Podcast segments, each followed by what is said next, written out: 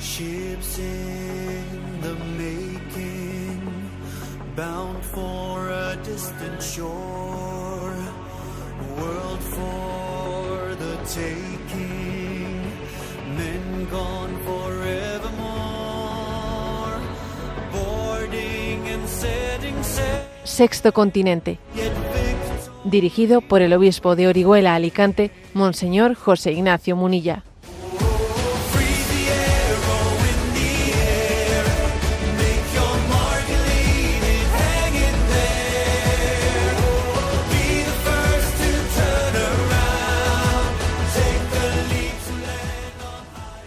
Cordial saludo a todos los oyentes de Radio María. Un día más, con la gracia del Señor, nos disponemos a realizar este programa radiofónico llamado Sexto Continente, que lunes y viernes de 8 a 9 de la mañana, una hora menos en las Islas Canarias, realizamos aquí en directo en Radio María España. Hoy es 15 de mayo y ayer celebrábamos el sexto domingo de Pascua, la Pascua del Enfermo, por lo menos aquí en España tiene esa celebración, la Pascua del Enfermo. Y os voy a compartir que ayer descubrí, eh, pues una, una vez más, ¿no? una perla preciosa en la palabra de Dios que la liturgia de ayer proclamaba.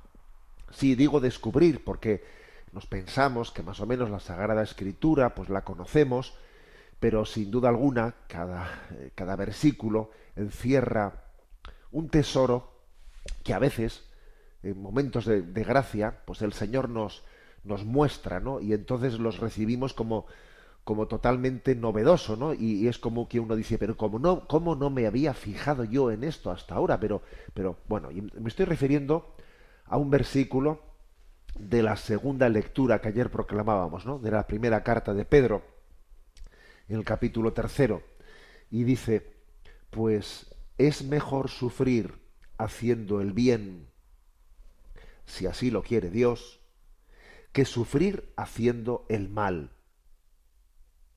Es primera de Pedro, capítulo tercero, versículo 17, y se proclamaba en la segunda lectura de la liturgia de ayer domingo, ¿no? Domingo sexto de Pascua, que era la Pascua del enfermo. Y me pareció un versículo especialmente luminoso, especialmente luminoso, justo en una semana, ahora lo comentaremos después, una semana en la que la nación vecina de Portugal ha aprobado finalmente la ley de eutanasia y parece que nuestra cultura no sabe, ¿no? no sabe qué hacer con el sufrimiento, ¿no? Es como tener pánico al sufrimiento, porque, claro, hay algo peor todavía que el sufrimiento, que es el no tener sentido para afrontarlo, no haber descubierto el sentido para afrontarlo. Eso es terrible, ¿no? Pero el caso es que el dilema no es sufrir o no sufrir, sino el dilema es sufrir haciendo el bien o sufrir haciendo el mal. Porque claro, en esta vida se sufre, ¿cuánta gente sufre muchísimo haciendo el mal? ¿Cuánto se sufre haciendo el mal? ¿Cuánto se, sufre odiando? ¿Cuánto se sufre pues las luchas por la avaricia del dinero? ¿Cuánto se sufre para obtener la droga? ¿Cuánto se sufre en las adicciones? ¿Cuánto se sufre haciendo el mal? No está en nuestra mano sufrir o no sufrir, no está en nuestra mano. Lo que sí está en nuestra mano es que sea sufrir, que ese sufrimiento sea haciendo el bien o haciendo el mal. Eso sí está en nuestra mano. Entonces, claro, frente a esa, eh, a, esa tentación ¿no? de que el sufrimiento sea destructivo para nosotros, que, que el sufrimiento nos desestructure y nos lleve a descomponernos y nos lleve a sacar lo peor de nosotros mismos, que eso puede ocurrir, existe, ¿no? Otra visión de la vida en la que en la que mm, recibimos, como en la liturgia ayer decíamos, ¿no? El Espíritu Santo, Paráclito, que es el consolador, el que te consuela diciendo, vas bien, estás haciendo bien, tu vida merece la pena, vas por el buen camino. Esto es lo que Dios quiere de ti que seas fiel, que abraces tu cruz, ¿no? Entonces, como digo, el dilema no está en sufrir o no sufrir, que algunos, ¿eh?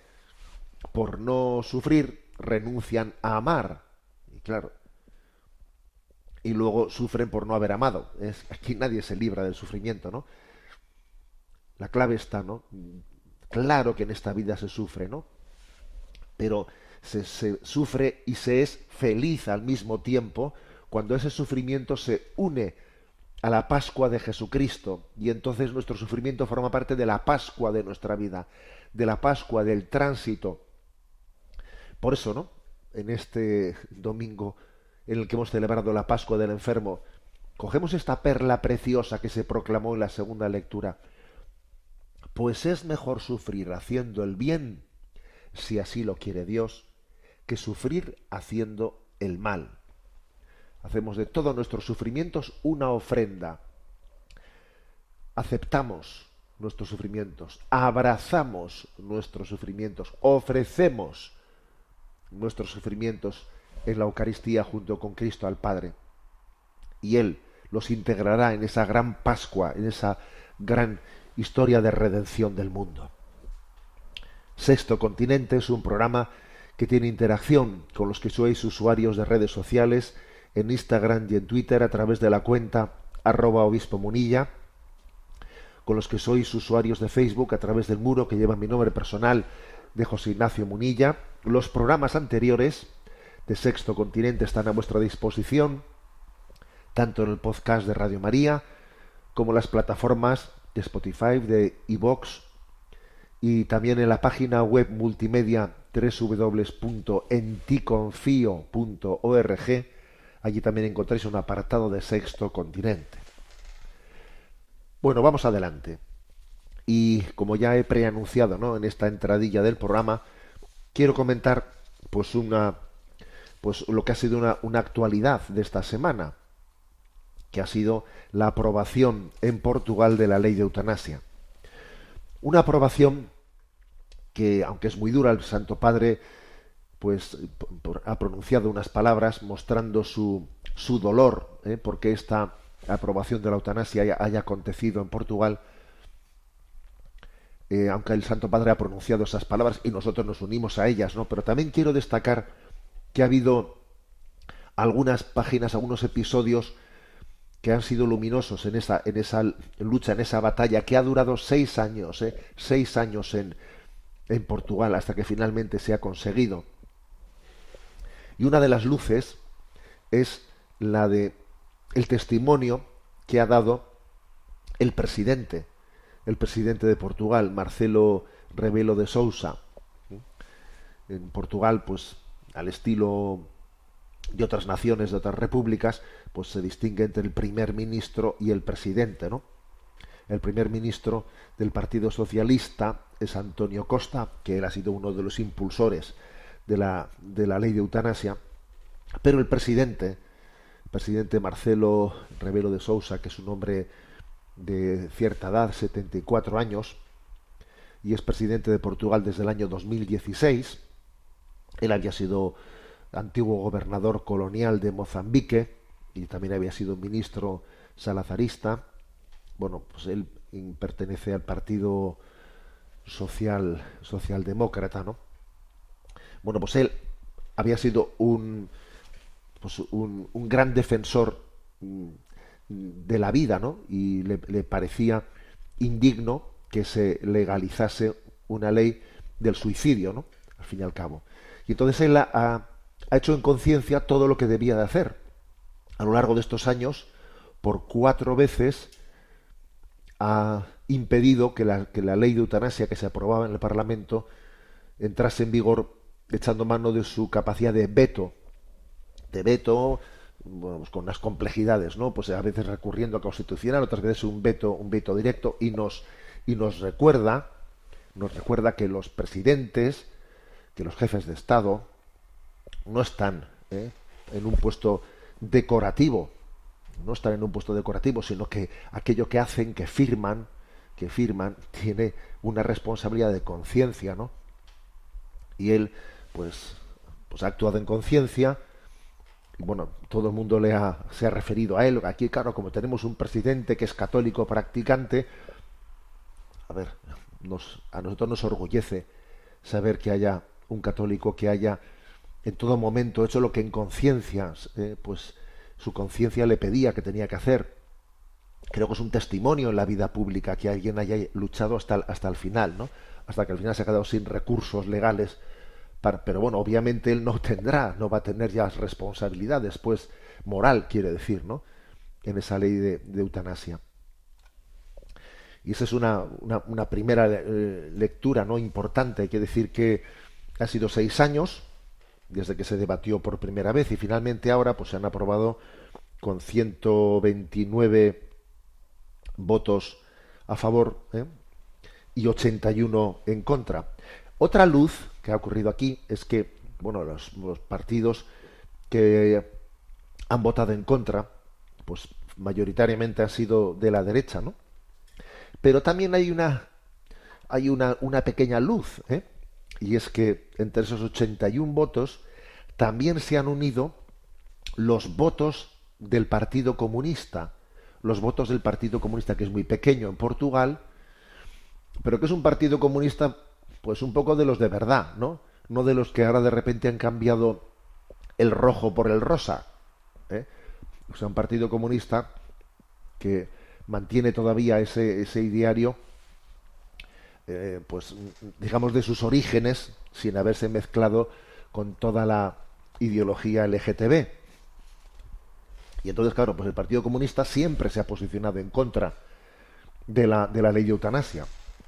¿Por qué? Bueno, porque el Partido Comunista ha dicho, pero bueno, pero si al final esta, esta ley va a ser una ley para acabar con los pobres, pues claro, pues claro, y con un sentido común bastante no clarividente, los pocos votos que hay del Partido Comunista también se han unido pues al Partido Conservador Socialdemócrata y al Partido Chega, etcétera, etcétera, ¿no?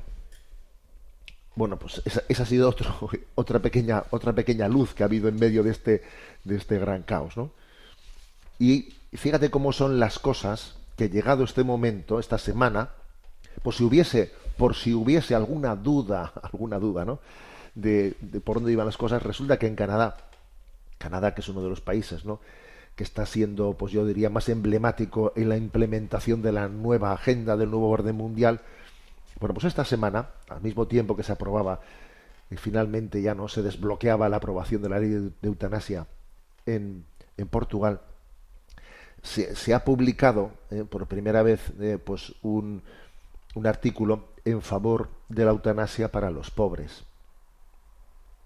Y es, mm, bueno, pues una, dos especialistas de bioética de la Universidad de Toronto, eh, Kayla Waibe, doctor, doctoranda en filosofía, y la bioética Annie Mullin, profesora de filosofía de esa Universidad de Toronto, pues en el Journal of Medical Ethics publican un artículo en el que defienden la eutanasia para los pobres. ¿Eh? Leo un par de párrafos ¿no? de, ese artículo obligar a las personas que ya se encuentran en circunstancias sociales injustas a tener que esperar a que esas circunstancias sociales mejoren, o que la posibilidad de la caridad pública pero poco fiable se produzca, es inaceptable. O sea, no se les puede estar obligando a, a los pobres a que su pobreza pues se mitigue. No se les puede estar obligando a estar ahí esperando se les tiene que dar la posibilidad de elegir la eutanasia. Continúan en su artículo, la gente puede decidir por sí misma si su vida merece la pena y tenemos que respetarlo. ¿Eh? Señores, a esto hemos llegado. ¿eh? A esto hemos llegado. Y además, bueno, pues este artículo se publica, ¿no? Pues el, el mismo momento en que se aprueba esa ley en, en Portugal en la cual el Partido Comunista portugués había dicho, cuidado que esto al final va a ser una ley contra los pobres. Pues en efecto, en efecto, los pobres tienen derecho a suicidarse. Tienen derecho a suicidarse. ¿eh? Y, es, y es impresionante ¿no? ver cómo, cómo se va decantando, cómo las cosas, cuando el mal va cuesta abajo, va cuesta abajo. ¿eh? Es, es impresionante cómo de alguna manera ¿no? Pues se, se, precipita ¿no? inexorablemente en esa pendiente deslizante que ya estaba descrita ¿no? para los países eh, como Holanda, Bélgica, ¿no? En, eso, en eso que se llama progresiva maduración de la opinión pública, que no sino corrupción de la, de la opinión pública, ¿no? Pero bueno, pues una vez más, ¿eh? con motivo ¿no? de, de, este paso en, en Portugal, una vez más, pues volvemos a referir lo de siempre, ¿eh?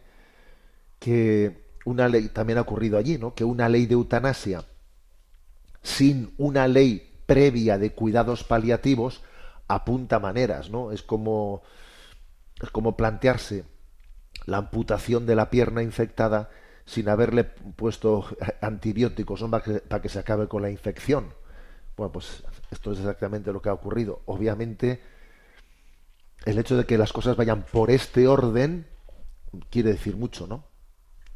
Porque no es verdad que exista una demanda social de eutanasia. Lo que existe una demanda social es de cuidados, cuidados paliativos, de cuidados de, los que sufren, ¿no?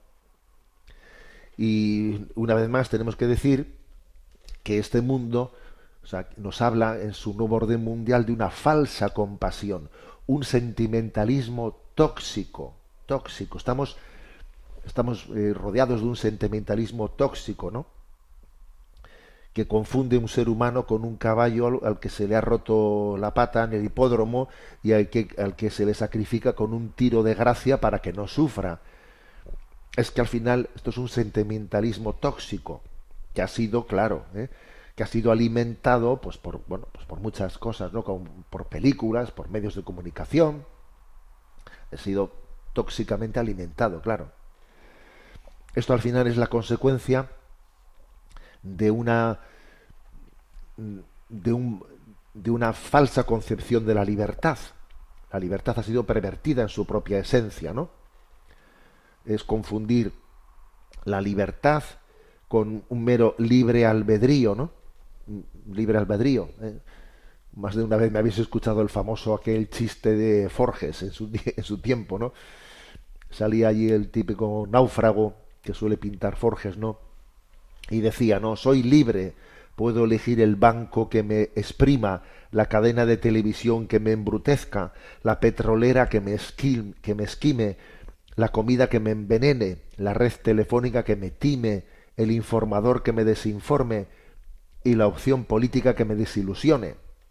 Insisto, soy libre. A ver, pues este es el concepto de libertad que tenemos en nuestro en nuestros días, ¿no? Es es falso que exista eh, libertad, eh, libertad en, en, esa en esa elección, en esa supuesta elección de la eutanasia. Es falso. Las personas candidatas a la eutanasia están en una situación muy dependiente. Y lo vemos continuamente. Ellas están lamentando estar siendo motivo de que los demás tengan que estar pendiente de ellas. Y una ley de eutanasia se torna fácilmente en una sutil y eficaz presión para que los enfermos se quiten de del medio. Una especie de obligación moral de quitarte de en medio para no seguir dando guerra, como se dice, ¿no? Se dice, no, esto, esto libremente lo elige quien quiera. Mentira, es una sutil y continua presión para que quien sufre pues tenga la conciencia de que estoy estorbando. A las personas más vulnerables la eutanasia les termina por arrancar, ¿no? La, la poca libertad que les quedaba, ¿no? Entonces, pues ¿sabéis cuál es lo cierto? Lo cierto es que esto es suicidio, suicidio, suicidio. Por mucho que eh, pongamos palabras eutanasia, muerte digna, a ver, suicidio, porque también vamos a decir las cosas a las claras, porque cuando se dice que la población ya mayoritariamente, ¿no? Pues es favorable a esto, es favorable al otro, mira, la población se demuestra ahora mismo que estamos en campaña electoral que es la cosa más manipulable que exista. Y dependiendo de cómo hagas las preguntas, así obtendrás las respuestas. Porque claro, si, hablamos de buena muerte, de eutanasia, que es lo que significa eutanasia, buena muerte, Porque yo me pregunto a usted la verdad. Y la verdad es, ¿cree usted que existe el derecho a suicidarse y por lo tanto la obligación nuestra de ejecutarle el suicidio a otra persona? O sea, que nosotros seamos de alguna manera, ¿no? Nos o sea, tengamos la obligación de matar, porque eso es- esto, es lo que la verdadera pregunta. O sea, el suicidio es un derecho y en consecuencia el Estado tiene la obligación de convertirse en verdugo, en verdugo. Entonces, que se haga esa pregunta, que se haga esa pregunta y a ver cuál es la respuesta. Cada vez te digo yo que depende de cómo pregunte las cosas, al final vas a obtener la respuesta que buscabas. ¿eh? Existe este engaño continuo, ¿eh? este engaño, este engaño continuo. Si bien es verdad, ¿no? Como decíamos al, al inicio, al inicio del, del programa, que una de las claves es que el hombre mm, ha perdido el sentido, ha perdido el sentido del sufrimiento y entonces, claro, pretendiendo huir del sufrimiento todavía todavía sufre más, todavía sufre más. Y voy a concluir esta esta reflexión con una cita de Miguel de Unamuno que pocos conocen, en el cual en la cual no en un contexto en el que claro en su tiempo no se hablaba de eutanasia ni cosas por el estilo no él hablaba más bien de un pueblo lo- cuando los pueblos se suicidan espiritualmente no decía él un pueblo no tiene derecho al suicidio porque no se suicida para él solo sino que se suicida también para los demás porque no somos individuos que vivamos aislados, lo que, lo que haga el otro a mí me afecta, ¿no? Uno no tiene derecho al suicidio, porque no se suicida solo, solo para él, sino también para los demás. En el fondo, ¿eh? pues lo- la famosa frase de, de San Agustín, de la cual hablamos también en el programa anterior, ¿no? Yo soy yo, pero no soy mío, no soy mío. Bueno, pues por lo tanto, ¿no? Una palabra de en medio de, de también de esa mala noticia de nuestra nación hermana de Portugal, una palabra de dirigirnos a, a Nuestra Señora de Fátima y decirle y decirle madre cuida de aquellos que te han sido encomendados mira no tienen no tienen vino no tienen esperanza. Tu madre cuidas ¿no? de del pueblo que ha perdido el tesoro más precioso que es que ha perdido el tesoro de la esperanza. Bueno pues este era el primer comentario que os quería hacer. Y antes de que vayamos con el segundo, porque también ha habido pues una un interesante encuentro esta, esta semana entre el Papa Francisco y la, la primer ministro de, de Italia, eh, la primera ministra de Italia, Meloni, perdón que no me salía el nombre. Entonces, bueno, vamos a comentar cómo, cómo- en qué contexto ha tenido lugar ese encuentro, etcétera. Pero antes que ello vamos a tener nuestro momento de oración.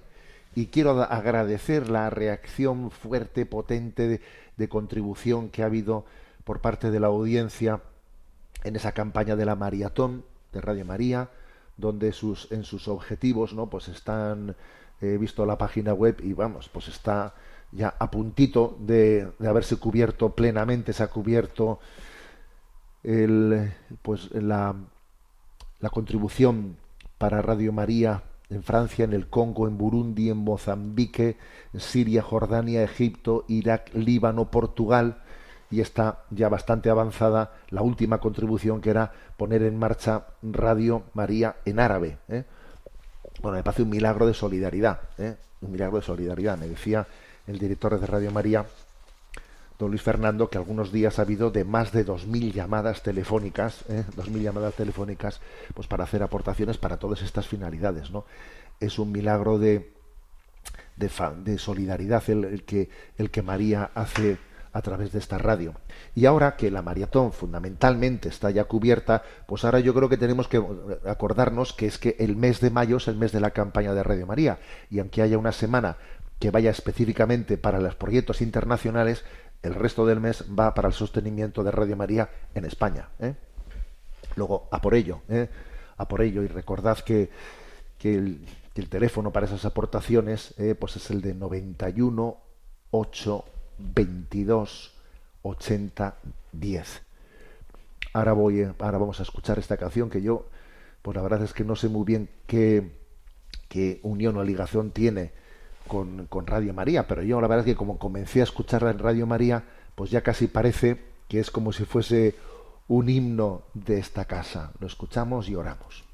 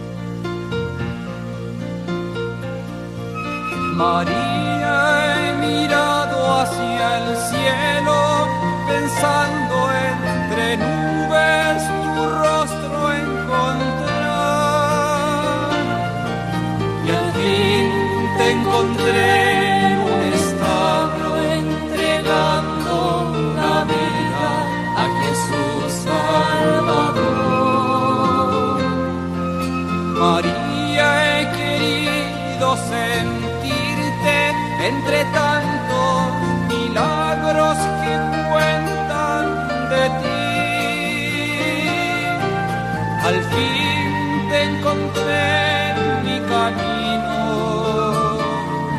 en la misma vereda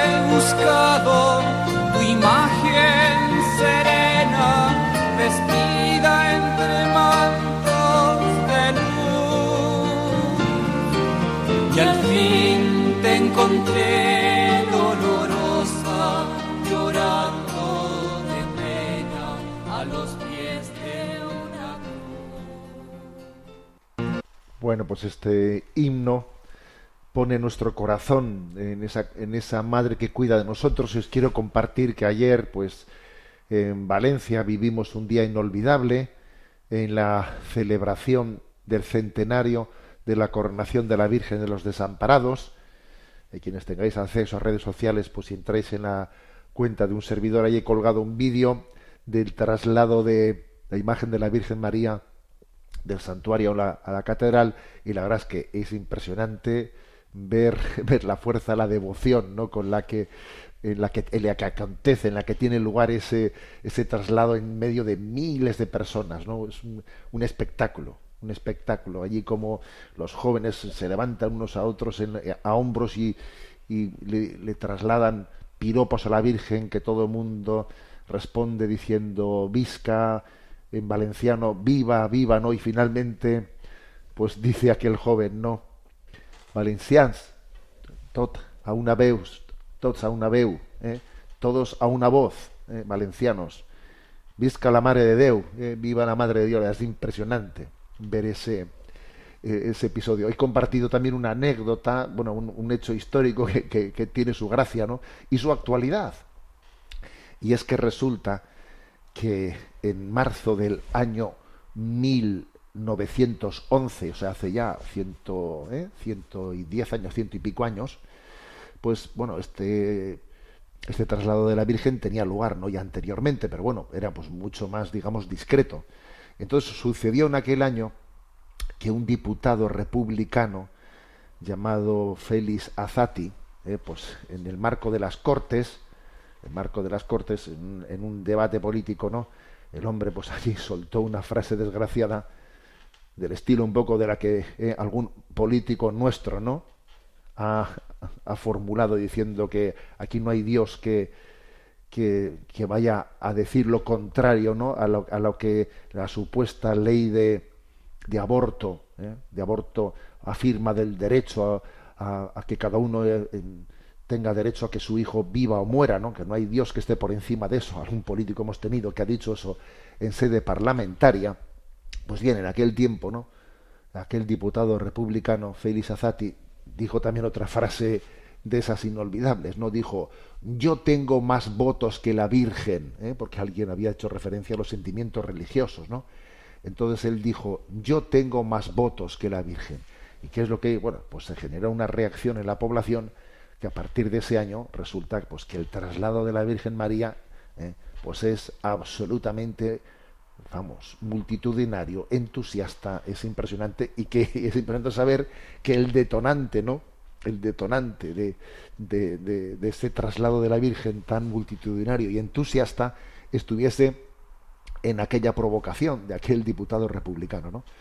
Lo cual quiere decir, pues que, que, ¿sabéis lo que os digo? Pues que Dios dirige los hilos de la historia, ¿eh? que a veces necesitamos también, pues, ser despertados, ¿eh? ser despertados en nuestra tibieza, en nuestra mediocridad. ¿Quién sabe? ¿Quién sabe? ¿no? Dios dirige los hilos de la historia y tenemos que confiar en Él. ¿eh? El caso es que, bueno, pues ahí lo tenéis para que las imágenes que pude sacar de ahí desde, desde la- lo alto de la, de la basílica, de lo que, cómo se producía ese traslado, bueno, pues eso. ¿eh? Valencians, todos a una, a una veu, ¿eh? todos a una voz, viva la Madre de Dios, ¿eh? visca la Madre de Dios, que es lo que allí se cantó, y, y- y con mucho gozo, ¿no? Pues nos unimos a este centenario de la coronación de nuestra Madre. Bueno, como os decía, quiero comentar otra noticia que ha sido pues muy interesante esta semana y que ha acontecido en Italia. Nos vamos de Portugal a Italia. Y es que, bueno, pues hay que decir que en Italia hay unos datos muy preocupantes, muy preocupantes de la natalidad, pero hay algo bueno, y es que la sociedad, a la sociedad se le ve preocupada. ¿eh? Así como en España, oye, pues tenemos unos datos terribles de natalidad, incluso un poco peores que en Italia. Y bueno, aquí nadie parece que habla de eso. Estamos aquí con la campaña electoral. ¿Alguien está hablando en la campaña electoral de España del tema de la natalidad? Vamos, alguna pequeña excepción sí existe, ¿verdad? ¿Eh? Alguna excepción existe. Pero el tema de la natalidad está ausente de la campaña electoral en España. ¿eh? La última que, que hemos conocido es pues que el presidente del gobierno ha hecho público, ¿no? En el meeting de este fin de semana, pues que va a permitir que los jubilados pues puedan ir al cine los martes por dos euros. ¿eh?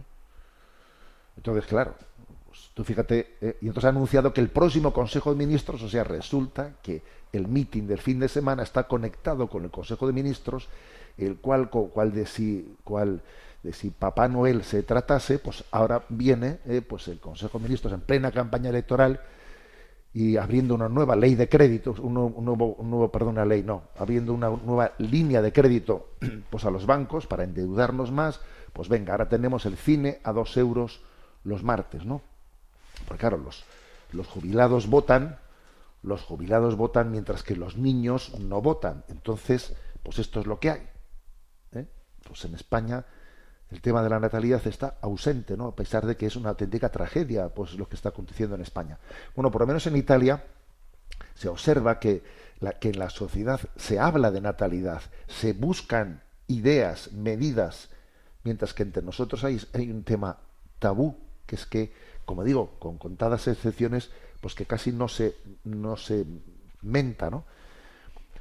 Hay que decir que en España, en Italia, mejor dicho, el índice de natalidad es el 1,24,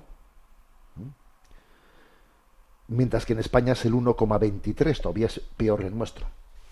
Bien, pues la, la no- noticia de esta semana es que allí hay una fundación civil llamada Fundación para la Natalidad que suele que suele convocar anualmente pues un, un gran encuentro se le llama Estados Generales de, la Natalidad es un gran encuentro el que llevan pues a, pues a todos los representantes de la sociedad para hablar de este tema para poner este tema en el centro ¿eh? en el centro de la de- del debate social no y ciertamente toda la sociedad eh, italiana está allí representada en esos estados generales de la natalidad convocada por esta asociación civil no ya el Papa en el año 2021 había acudido a ese evento. ¿eh?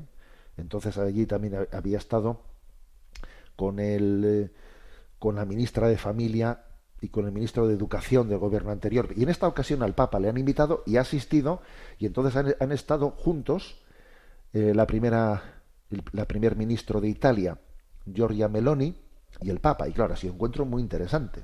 Un encuentro muy interesante. Todos sabíamos que que Giorgia Meloni había llegado al gobierno en Italia con un discurso muy fuerte pro familia y muy anti-LGTB y claro, muy acusada de que es una, una mujer de extrema derecha y no sé qué y no sé cuántos, pues lo que siempre se, se dice en estos casos, ¿no? Y la verdad es que en los primeros meses o el primer año pues, pues ha ido, se ha ido consolidando en su, en su relación internacional y no ha adjurado ¿eh? de su discurso pro familia, ¿no?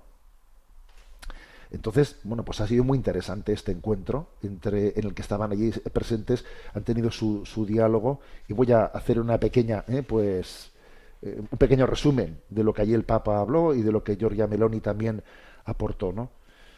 Sobre todo, claro, eh, el gran problema era el tema pues del invierno demográfico ¿no? y de qué tenemos que hacer obviamente para poder para poder reaccionar ante ese invierno demográfico el reto clave en palabras del Papa en la intervención que él hizo ¿eh? pues que él decía el reto de la natalidad es una cuestión de esperanza ¿eh? es una cuestión de esperanza una el, el indicativo más claro de la esperanza de una sociedad es la natalidad. Ahora él añade, pero ojo, ¿eh? la esperanza no es mero optimismo o un vago sentimiento positivo del futuro. Porque, bueno, podría parecer que la esperanza meramente se refiere, ¿no? Pues a un estado, tengo un estado anímico alto, estoy lleno de esperanza. No, ¿eh? la esperanza es más que un vago sentimiento positivo sobre el futuro, una ilusión, una emoción, no. Es una virtud concreta y tiene mucho que ver con opciones concretas que se tomen en la sociedad, ¿no? ¿Qué ha sido quizás lo más destacado? Porque también aquí sabemos que estamos en los efectos mediáticos, ¿no? Eso es así. ¿eh? Entonces, ¿qué ha sido de lo más destacado de, pues, de ese diálogo que existió entre, entre el Papa y la eh, y Giorgia Meloni? Pues lo más destacado quizás ha sido lo que dijo el Papa sobre lo que nosotros llamamos aquí en España los perrijos, ¿eh? los perrijos. El Papa comentó dos anécdotas. Pues una primera anécdota dijo el Papa, ¿no? Hace 15 días mi secretario paseaba por la plaza y vino una madre con un cochecito de bebé. Y el sacerdote, pues, ¿eh? el secretario del Papa se acercó al carrito, pues hombre, pues para hacerle una cara antoña al niño y bendecirle, y de repente se encontró la sorpresa de que era un perrito. Y claro, se quedaría helado, ¿eh? Helado, ¿eh? Y también contó que hace 15 días, en la audiencia de los miércoles, pues que el Papa estaba saludando y pasó delante de una señora de unos 50 años más o menos, ¿eh? por cierto, que el Papa hizo la, hizo la broma diciendo 50 años más o menos, como yo más o menos, ¿no? La gente se rió, ¿no? Entonces, claro, el Papa fue a saludar a la señora y ante su sorpresa ella abrió una bolsa y dijo, Santo Padre, bendiga a mi bebé, bendiga a mi bebé. Y ahí le sacó un perrito. Y entonces el Papa dice, ay, yo ya no tuve paciencia y le regañé a la señora, señora, tantos niños con hambre y usted con el perrito, ¿no? Entonces el Papa ya perdió la, perdió la paciencia diciendo, pero ¿cómo puede decirme que bendiga a su bebé? A su bebé. Bueno, y entonces, pues la verdad es que el Papa, vamos, come, compartió estas dos anécdotas. Yo creo que a estas alturas casi todos ya estamos viendo con cierta frecuencia por la calle el espectáculo del carrito del niño, del carrito de bebé, que de repente el carrito del bebé tiene un perrito ¿eh? que yo que, yo hablando de todo, permitidme que ahora me salga un poco del hilo, pero bueno, que yo calificaría eso de maltrato animal, entre otras cosas, porque eso es maltratar a un animal. ¿eh? O sea, tratarle a un animal como a un niño es maltratarlo. Déjale que el perro ande, que el perro corra, por Dios, que además es que es enfermizo, enfermizo psicológicamente hablando, ¿no? Es enfermizo que a un animal no le dejemos ser animal y que pretendamos, ¿no? Personalizarlo y que por nuestra por, por, por una, psicología enfermiza que estamos generando estamos haciendo recurriendo a él a una como una especie de, alguien que compense nuestras carencias afectivas. Entonces estamos maltratando a un animal no dejándole ser animal si es un perro déjele ser un perro no lo trate como a un hijo a ver, este discurso, eh, este discurso, la verdad es que, claro, yo ya sé que chirría tremendamente, pero cuando el Santo Padre dijo esto en aquel escenario tan, porque ojo, ¿no? Pues era un encuentro de toda la sociedad italiana reflexionando sobre, sobre el tema de la gran crisis demográfica, ¿no? El Papa se estaba yendo por la tangente contando estas dos anécdotas. Pues yo creo que no, porque estaba poniendo el dedo en la llaga de, que el problema está en que estamos pretendiendo sustituir el amor, nuestra vocación al amor, por compensaciones afectivas. A ver, y no es lo mismo amar que buscarse compensaciones emotivas. Entonces, en los animales de compañía se está, se está pretendiendo utilizarlos para eh, suplir lo que son las, las relaciones de amor, las relaciones de amistad, las relaciones paternofiliales, etcétera, etcétera, ¿no? O sea que esta anécdota que alguno dice, pero el Papa se fue por las ramas. Yo creo que no se fue por las ramas. Es decir, él señaló que los hijos son un medidor de esperanza de un pueblo, ¿no? Y una sociedad no generativa, o sea, que no engendra hijos, dijo él, pronto cae en el cansancio interior que anestesia los grandes deseos, los grandes ideales. Es una sociedad del cansancio.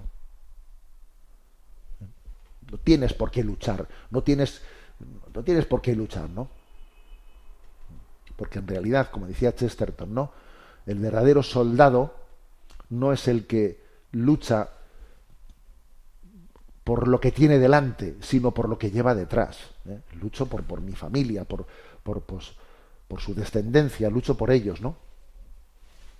Me llama la atención, por ejemplo, que estamos, veo de vez en cuando publicidad en las radios, etcétera, publicidad de, de un, un sistema en el que uno, pues, de alguna manera, pues, llega a un acuerdo con un banco en el que yo tengo un préstamo, un dinero, y el día que yo muera, pues nada, mi piso se lo queda el banco y entonces arreglado, ¿no? Yo, como después mío ya no viene nadie, ¿eh? Después mío ya el banco. O sea, ya no pienso en, en, en mis hijos o en mis nietos. No, yo llego a un acuerdo con el banco. Venga, usted a mí me da el dinero que necesito y cuando muera, mi piso para usted. O sea, detrás mío se acabó el mundo ya. Pues es, es un retrato eso, ¿eh?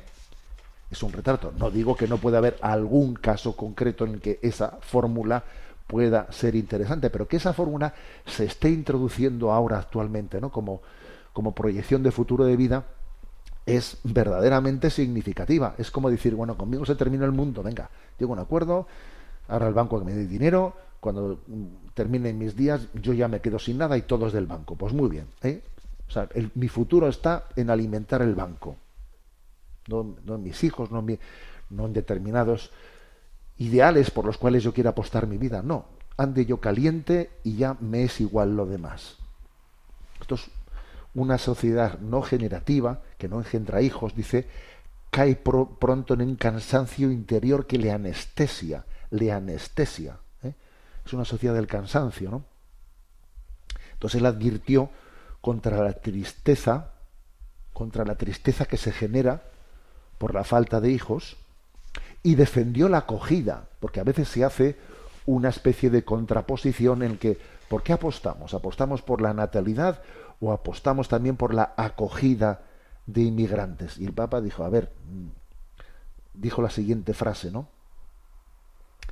Aquí tanto la natalidad como la acogida, que nunca deben de oponerse porque son dos caras de la misma moneda, nos revelan cuánta felicidad hay en la sociedad o cuánta felicidad no existe en la sociedad. O sea, son reveladoras las dos, ¿no? La natalidad y la acogida de la felicidad de una sociedad. ¿eh? Bien, dicho esto, el- el- también otros, otros factores claves, ¿no? En los que el Santo Padre insistió, pues es eh, el tema de eh, cómo es- nuestra sociedad está oponiendo, ¿eh? oponiendo pues la, la maternidad a, a la carrera profesional. Entonces dijo la siguiente frase, ¿no?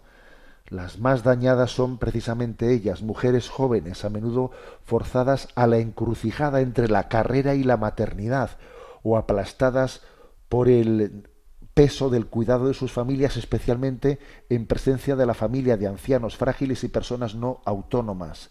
Incluso llega a afirmar el Papa, las mujeres son esclavas de esa regla del trabajo selectivo que les impide la maternidad. Si tú quieres ascender en la empresa, si tú... Entonces se, contrapone carrera y maternidad, ¿no? Y por cierto, cuando después intervino pues el primer ministro eh, Giorgia Meloni, pues dijo con potencia, ¿no? que las mujeres no son libres si tienen que elegir entre hijos y trabajo. ¿eh? Afirmó ella, si las mujeres no tienen la oportunidad de realizar su deseo de maternidad sin renunciar a su deseo profesional, no es que no tengan igualdad de oportunidades, es que no tienen libertad. Entonces, estamos en un sistema que como no lo cambiemos, no lo cambiemos es verdaderamente, claro, es un sistema que acaba con la maternidad.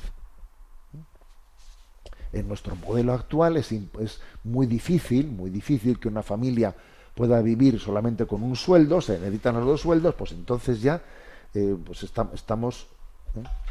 estamos vendidos, como se dice. Otro tema que el Santo Padre abordó con valentía, el tema de, bueno, pues de lo que supone todas las exigencias que se derivan del libre mercado. Claro, encontrar un trabajo estable, eh, la vivienda prohibitiva, eh, el aumento vertiginoso de los alquileres, los salarios insuficientes, ¿no? Entonces dice el Papa, estos son problemas que desafían a la política, porque está claro para todos que el libre mercado, sin las medidas correctivas necesarias, se vuelve salvaje y produce situaciones y desigualdades cada vez más grandes. Entonces, como tú dejes únicamente ¿no? al albur del libre mercado, pues va, al final resulta que es imposible formar una, una familia con ese precio de los pisos, con ese precio de los alquileres, con esos sueldos, es imposible, ¿no? Entonces, Papa dijo, a ver, de una crisis como esta no salimos solos, o salimos todos o no salimos nadie y, y- el futuro de Occidente aquí se ha terminado. ¿Saldremos todos o no saldremos ninguno? ¿no? Es necesario enfrentar el problema juntos, sin barreras ideológicas y posiciones preconcebidas. ¿no? Bueno, eso, eso por un lado. Y luego hay que decir que también eh, pues la, la intervención de, de, de, Melo- de, de Meloni, de Giorgia Meloni, fue muy potente. Fue muy potente, perdonad que voy a echar un traguito de agua, que estoy aquí con, con el picor de garganta. Bien, pues la, el primer ministro Giorgia Meloni, la primer ministro quiero decir, dijo las siguientes palabras, ¿no? Eh, fue fuerte en, cuanto al riesgo del discurso ideológico, ¿no? Habló de las ideologías. Queremos enfrentar este desafío con los ojos de la realidad. No queremos ponernos la camisa de fuerza de la ideología. Queremos devolver a los italianos una nación en la que ser padre no está pasado de moda, ser madre no sea una elección privada, sino un valor socialmente reconocido, una nación en la que todos hombres y mujeres descubran la belleza de ser padres. ¿no? Queremos que ya no sea escandaloso decir que todos nacemos de un hombre y una mujer, que no sea tabú decir que la natalidad no se vende, que el útero no se alquila y los hijos no sobran, que no son productos de venta libre que puedes elegir y luego quizás devolverlos, ¿no? Añadió, ¿no? En medio de aplausos, ¿no? La primer ministro. Bueno, la verdad es que su discurso, su discurso es potente, ¿no? Es potente y el Santo Padre lo aplaudió con fuerza y e insistió, ¿no? En que estamos en un momento que es un acto revolucionario. Vivimos en una época en la que hablar de nacimiento, maternidad, familia es cada vez eh, cada vez más difícil. Parece un acto revolucionario, ¿eh? revolucionario. Pero a mí la verdad es que me llama poderosamente la atención, ¿no? El hecho de que se, se haga en una nación, pues este, este encuentro se, se, formule con, con, tanta fuerza, ¿no? Con tanta fuerza esta, estos principios. La agencia ¿m? la agencia EFE aquí en España, ha destacado una frase pronunciada ¿no? por Giorgia Meloni en plan precisamente crítico. Que no sea un escándalo decir que nacimos de un hombre y de una mujer. Como diciendo, ya, está- ya se está saltando esta las reglas de lo políticamente correcto. Recordemos que en este programa de Sexto Continente, pues también el día, el programa anterior, pues tuvimos que responder, ¿no? Pues la, la consulta de, de un oyente en la que decía que incluso pues en una en una escuela católica habían recibido los padres no pues la, la carta diciendo que por prudencia no vamos a celebrar el día del padre y el día de la madre porque entonces igual caemos en discriminaciones porque hay otros modelos que no tienen que no tienen padre o madre o entonces cedemos ante eso y entonces igual que eh, pues eh, resulta que el día del padre queda sustituido por el día de la persona especial y, resulta que se sustituye padre y madre por un concepto de familia difuso todo eso obviamente claro que todo eso termina afectando pues al, al futuro de una, de una sociedad porque la vida nace tutelada por un ¿eh? por una familia y tutelada por una sociedad el proyecto de la paternidad y de la maternidad no es un proyecto privado, es algo por, por que la sociedad entera apuesta, ¿eh? apuesta con, con contundencia.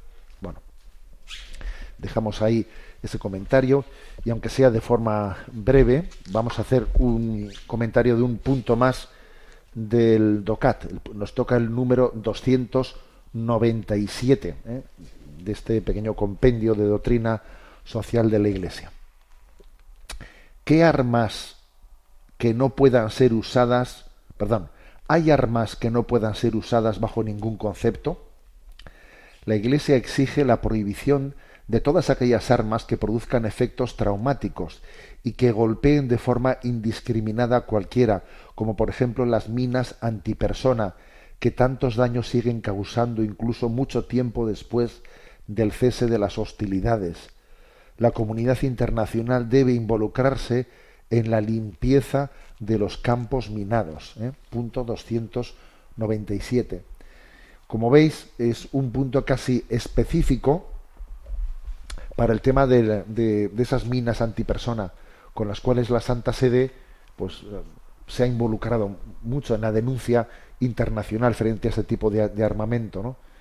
Existen en, en, muchos lugares, en África, en Asia, muchísimas personas que han perdido una pierna, eh, que, pues que gracias a las prótesis que se van fabricando, pues hay muchas ONGs y, y, también iniciativas eh, desde organismos de la Iglesia Católica para que eh, pues, pues, se pueda aliviar la situación de los que han, han perdido el pie, han perdido la pierna, pues por motivo de que la existencia de esas minas hace que un conflicto bélico todavía siga coleando décadas después, décadas después de haber concluido, ¿no?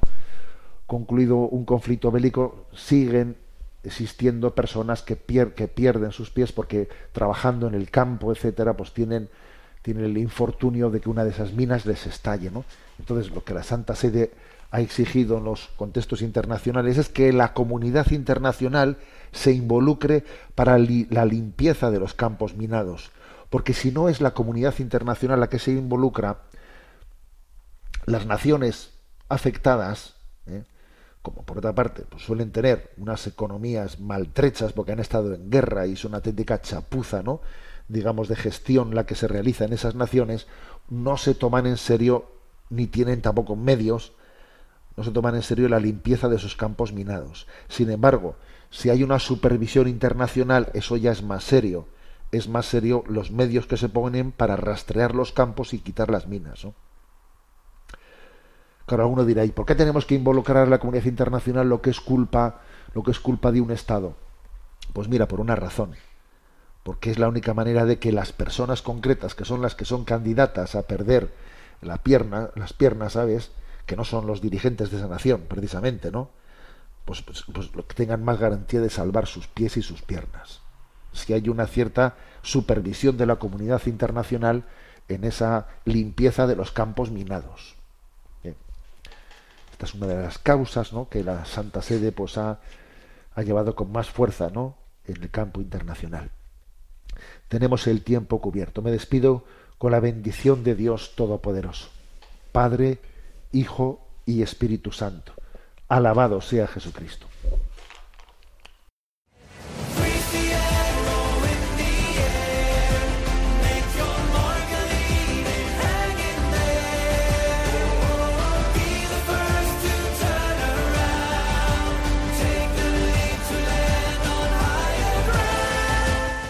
Finaliza en Radio María Sexto Continente, dirigido por el obispo de Orihuela Alicante, Monseñor José Ignacio Munilla.